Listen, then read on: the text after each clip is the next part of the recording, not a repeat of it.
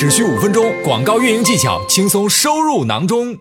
我们亚马逊广告的数据工具有哪些？特别熟悉的是什么呢？就是你每一个进去的时候，你到你的这个，你到你的这个页面里面，广告活动里面呢，你就会去看到说你的一个相应的指标，广告的一个指标，比如说 A cost 啊，比如说销售额啊，比如说你在广告上面的一个花费是什么样子呀？然后呢，如果你做了品牌推广的话呢，你就会有一个新买家的一个指标。那如果你做了品牌旗舰店的话呢，就会有 Stores Insight 这样子的一个品牌。旗舰店的一个指标，ABA 是什么？ABA 就是我们底下说的这个亚马逊的一个品牌分析，就是 Brand Analytics，Amazon Brand Analytics。在看到 ABA 的底下呢，还会有一个 Amazon Attribution，这个呢是追踪在亚马逊的一个非亚马逊的一个广告媒体，就是你没有在亚马逊上做广告，你在别的地方做广告，你可以把这个 source 给填进来。然后呢，我们今天要重点跟大家讲的就是，大部分卖家只要你做了广告，你就一定会有这个广告报告，也是我们今天要跟大家讲的一个重点。我们来看一下广告报告呢，具体有哪一些。我们主要在后台，其实大家现在如果啊开着 Seller Central 的话呢，可以去打开你的一个后台来看一下主要的广告呢，我们会分为这三个维度的。